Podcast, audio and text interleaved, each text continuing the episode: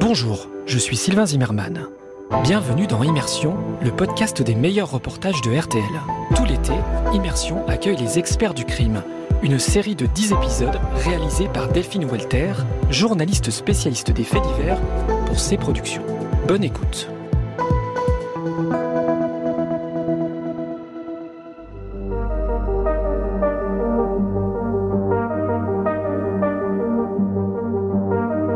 Quand on vous raconte une affaire criminelle, on retrace pas à pas la chronologie des faits, mais rarement sont dévoilées les techniques qui permettent de confondre les coupables. Ces experts qui, dans l'ombre, traquent et analysent les moindres petits détails, parfois invisibles, laissés sur une scène de crime. Bonjour, c'est Delphine Walter. Bienvenue dans le podcast des experts du crime. Je suis journaliste, spécialiste des faits divers depuis 15 ans. Je vous embarque à Écully, près de Lyon, dans le plus vieux laboratoire de police technique et scientifique de France, à la renommée mondiale.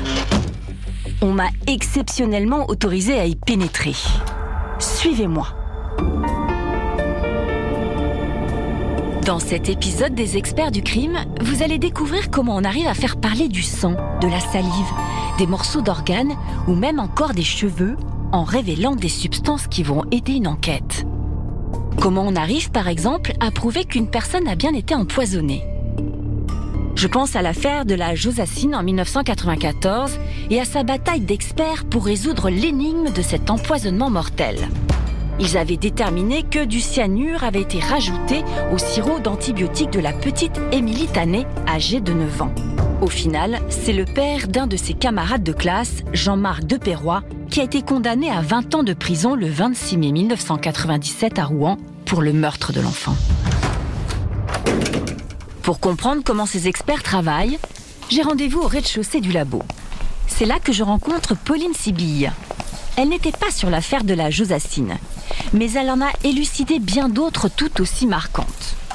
Comme en 2019, à l'hôpital de Belfort, où le personnel est pris d'étranges malaises. J'ai hâte de découvrir tous ces secrets. Dans ce couloir, je vais vous le dire, il y a la section toxicologie.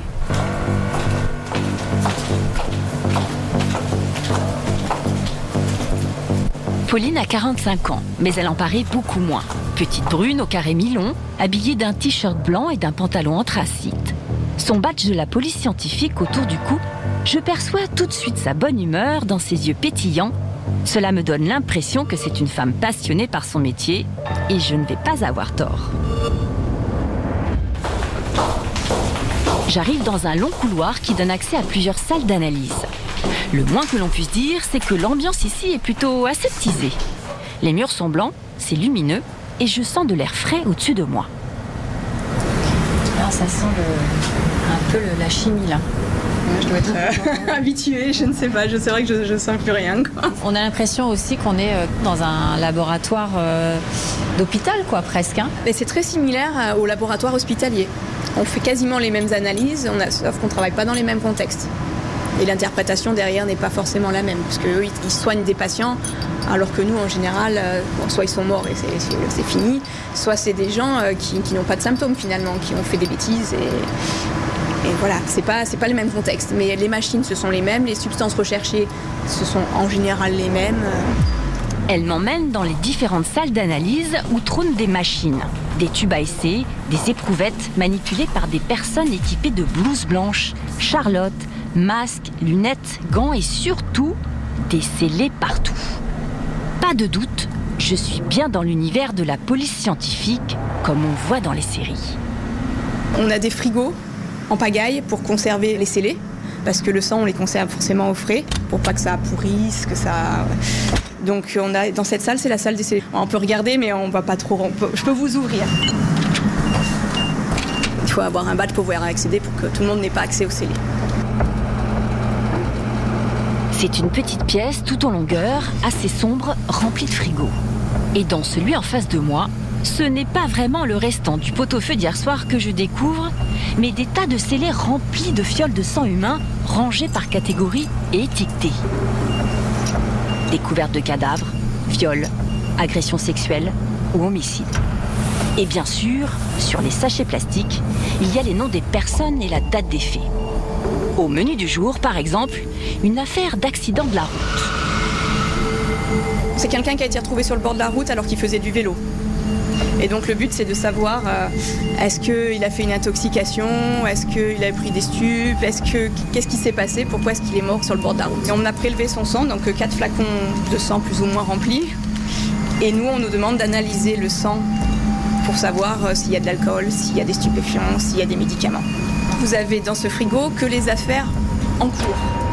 Et puisqu'elle est en cours, nous n'en saurons pas plus. Je continue la visite avec cette génie de la molécule.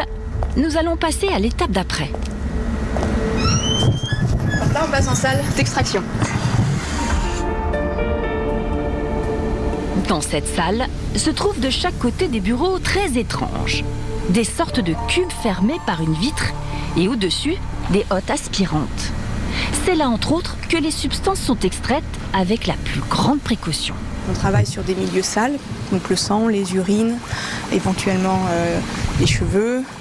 Euh, c'est pas des milieux propres comme de l'eau pure ou des choses comme ça. Donc il est absolument nécessaire de purifier les molécules qui sont à l'intérieur de tout ce bazar. Dans le sang, euh, il y a l'hémoglobine, il y a les acides gras, il y a, il y a vraiment beaucoup de choses. Ce que recherche Pauline dans ce bazar, justement, ce sont des quantités minuscules de drogue, de médicaments, d'alcool, de méthadone, de végétaux ou encore de métaux. Faut savoir que euh, nous, on va rechercher des concentrations dans le sang de l'ordre du euh, nanogramme par millilitre de sang, ce qui fait à peu près arriver à détecter la dissolution d'un carreau de sucre dans une piscine olympique. Voilà, ça c'est l'ordre de grandeur de ce qu'on cherche à mettre en évidence. Une fois qu'on a eu notre petit extrait plus propre, on va passer sur des machines analytiques qui vont permettre de séparer les différents composés de l'extrait, les différents constituants. Et derrière, on a des détecteurs pour les détecter, les identifier et euh, les mesurer. En résumé, euh, très rapidement, c'est ça la toxicologie euh, de ce qu'on fait ici. Une fois les molécules extraites, Pauline les analyse dans des machines très modernes, chacune sa spécialité. Celle qui se trouve au milieu de la salle est une grande boîte avec un écran et une ouverture par le dessus pour y insérer les échantillons. Ça, c'est un spectrophotomètre UV. Ça nous sert à déterminer la concentration de carboxyhémoglobine pour voir s'il y a eu une intoxication au monoxyde de carbone. Oui, donc les, les gaz, le gaz, Le la gaz. chaudière qui. euh, voilà, la chaudière, la cheminée qui tire pas, euh, tout, tout- de- dans les incendies aussi. Est-ce qu'il est vraiment mort euh, dans l'incendie Oh là là, tous ces termes sont bien compliqués. Mais ce qu'il faut retenir, c'est que lorsque quelqu'un a été intoxiqué par sa chaudière, par exemple, Pauline va retrouver dans son sang le monoxyde de carbone. Elle pourra donc confirmer que la personne a respiré les émanations toxiques et mortelles. Un peu plus loin, au fond du couloir, encore des salles où d'autres analyses sont en cours. Elles concernent les infractions routières et les accidents parfois mortels. On fait beaucoup d'analyses salivaires pour la sécurité routière, savoir si une recherche de stupéfiants dans la salive. Le prélèvement salivaire, c'est un gros coton-tige qu'on va mettre dans la bouche du suspect ou de la victime. Et euh, la salive va se déposer dessus. On nous envoie ça dans une enveloppe identifiée correctement, euh, comme on a pu voir sur les scellés. Puis ça va être analysé. Donc euh, quand on dit euh, il avait 0,5 euh, grammes par litre, c'est ici que ça se passe. C'est ici qu'on détermine les 0,5 grammes par litre. Et tout ce travail est réalisé par une énorme machine, on dirait une grosse photocopieuse blanche qui renferme plein de flacons. De ce type-là, avec l'extraction en ligne, actuellement il n'y en a qu'une. On espère en recevoir une, avant la, une autre avant la fin de l'année. Et combien ça coûte une machine comme ça? J'imagine que c'est très Ça, onéreux. neuf, 450 000 euros. Donc c'est un sacré budget quand même. Ah oui, la, la toxicologie génétique, de façon générale, la police scientifique, euh, ça demande euh, un budget, oui, certain. Mais sans ça, on ne peut pas travailler. Bref, pour résumer, la toxicologie doit suivre des étapes très précises. La première, c'est l'extraction, c'est-à-dire faire apparaître les molécules incriminantes dans les fluides. La deuxième, les analyser pour les révéler. Et la troisième, conclure.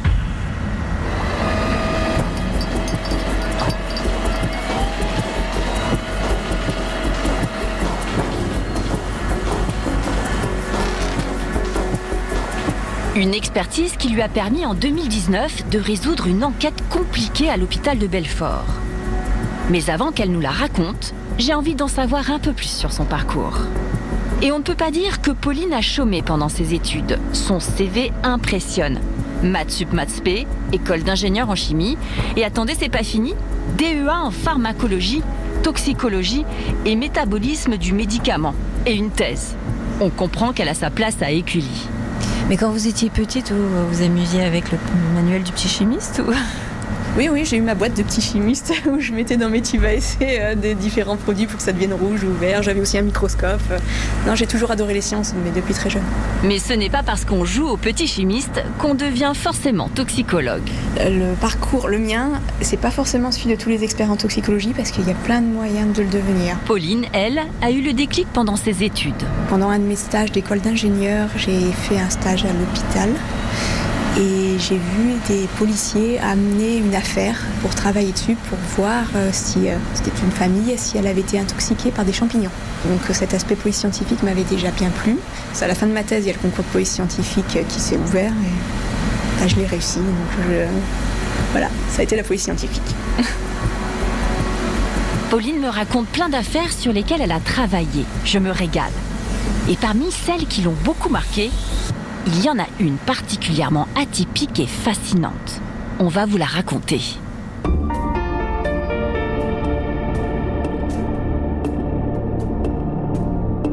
L'histoire se passe dans un hôpital à Belfort où le personnel soignant présente d'étranges symptômes.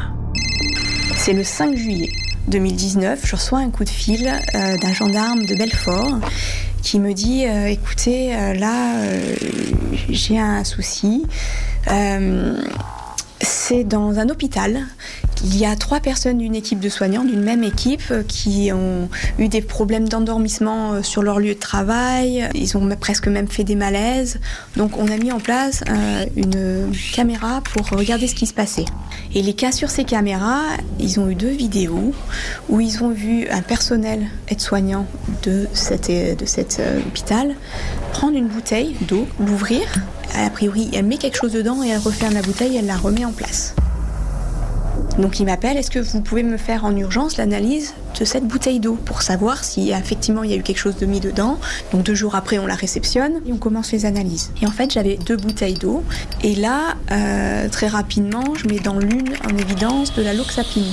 La loxapine c'est le principe actif du loxapac et c'est un antipsychotique. Donc ça calme en fait ça calme, ça, ça, a comme effet euh, de la sédation, euh, ça peut provoquer des nausées, ça peut provoquer de l'hypotension. En fait, ça colle avec les symptômes qu'a pu avoir la victime.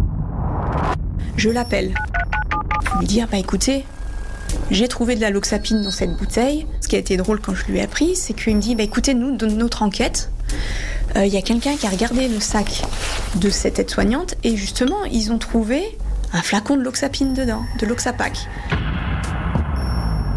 Donc à ce niveau, à la fin de mes analyses, tout collé. Mais bon, il me, dit, mais par contre, vous pouvez me dire si la dose qu'ils ont mis dans la bouteille, ça aurait pu tuer la victime ou pas.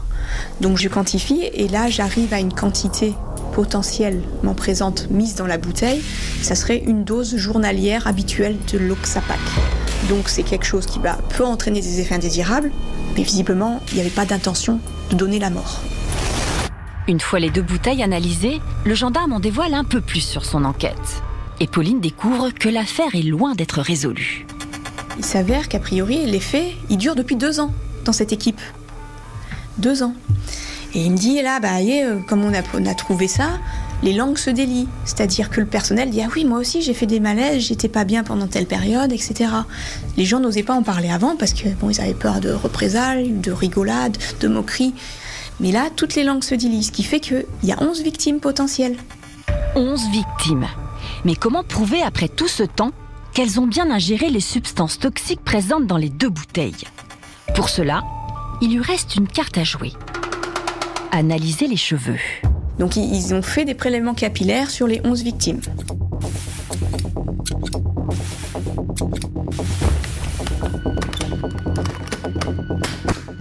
Là, je lui dis, mais écoutez, on va peut-être se limiter en première aux victimes où j'ai le plus de chances de mettre en évidence euh, s'il y a un produit euh, dedans. Parce que le produit, plus le temps passe, peut s'étaler sur le cheveu et sera moins à un endroit donné. Donc je lui dis, prenez les victimes où il y a eu des problèmes récents. Et pour que l'analyse soit optimale, les cheveux doivent être bruns ou foncés, sans coloration ni traitement capillaire. Les colorations, les permanentes, tous ces trucs-là, ça abîme le cheveu et donc ça abîme ce qu'il y a aussi à l'intérieur du cheveu. Donc à partir de là, il m'a envoyé les cheveux de 4 victimes sur les 11. Et là, bingo Le résultat est sans appel. Donc sur ces 4 victimes, j'ai retrouvé de la loxapine. Donc ce qu'on avait retrouvé dans la bouteille, j'ai trouvé chez deux victimes du tramadol, alors qu'elles n'étaient pas censées en, en consommer.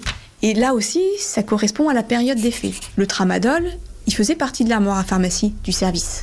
Grâce à son expertise, l'enquêteur a pu confondre la suspecte, une aide-soignante de l'hôpital de Belfort. Il s'agissait d'une mère de famille de 55 ans qui jurait avoir mis de l'eau bénite dans les bouteilles de ses collègues. Le procès a eu lieu deux ans après. L'audience est reprise, vous pouvez vous asseoir. Elle a pris deux ans de prison avec sursis. Je suis contente d'avoir servi parce que clairement le procès s'est basé sur mes analyses toxicologiques.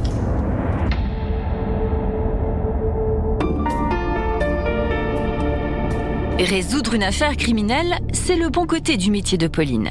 Mais y en a-t-il des mauvais? Le côté qui me frustre un peu plus, c'est le temps. Euh, Il y a beaucoup, beaucoup d'affaires. Donc il faut rendre les, les, affaires le plus vite possible. Ce qui fait que euh, je trouve que j'ai pas assez de temps pour pouvoir approfondir les choses au point que je voudrais approfondir. Si vous deviez résumer votre mission au sein de la police scientifique en une phrase, ça serait laquelle?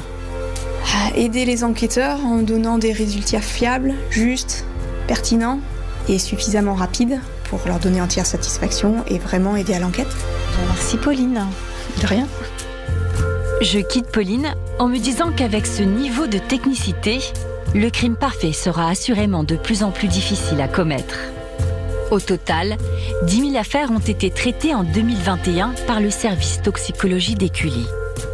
Dans les autres épisodes, découvrez tous les secrets de l'odorologie, de l'ADN ou encore de la balistique. Merci d'avoir suivi les experts du crime. N'hésitez pas à vous abonner à ce podcast afin de recevoir chaque semaine le nouvel épisode. Et bien sûr, s'il vous a plu, vous pouvez nous mettre 5 étoiles. À la semaine prochaine!